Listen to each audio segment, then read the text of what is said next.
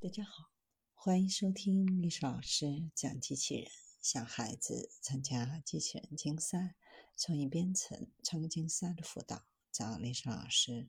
今天历史老师给大家分享的是新算法，让机器人智商翻倍，几个小时就能学会一项新技能。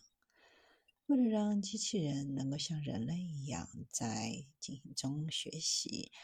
有研究人员发明了一种新的方法，扩展了机器人的训练数据集。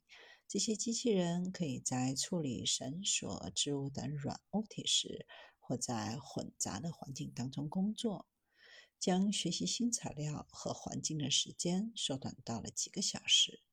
在模拟当中，扩展的训练数据集将机器人在发动机缸体上绕绳的成功率提供了百分之四十以上。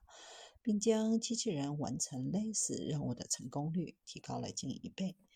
这项任务是机器人需要轻松完成的任务之一。使用今天的方法学习如何操纵每个不熟悉的软管或皮带，都需要大量的数据，可能需要几天或者几周的时间。事实上，人类机械师可能不会对需要这种时间的机器人同事感兴趣。因此，研究人员在一个最优算法，让计算机能够像人类一样做出一些归纳预测。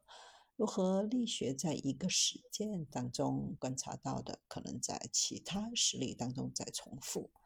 机器人在拥挤的表面上推动圆柱体，在某些情况下，圆柱没有撞到任何东西。而在某些地方，它与其他圆柱体相撞，圆柱体们相应的移动。如果圆柱体没有碰到任何东西，这个运动可以在桌子上的任何地方重复，只要轨迹没有把它带到其他圆柱体。这对人类来说是直观的，但机器人需要获得数据，在第一次实验结果的基础上创造变化。以同样的方式为机器人服务，而不是做耗时的实验。专注数据的三个品质必须是相关的、多样的、有效的。比如，如果只关心机器人在桌子上移动圆柱体，地板上的数据就是不相关的。另一方面，数据必须多样化，表格的所有部分、所有角度都必须探索。对于绳子的模拟和实验，通过将绳子的位置外推至物理空间的虚拟版本其他位置来扩展数据集。只要绳子的行为和最初的情况相同，使用初始训练数据，模拟机器人就能够在百分之四十八的时间里将绳索勾在发动机的缸体周围。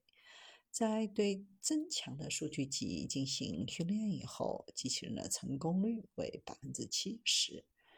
一项用真实机器人探索即时学习的实验表明，启用机器人以这种方式扩展每一次尝试，在三十次的尝试过程当中，成功率几乎都翻了倍。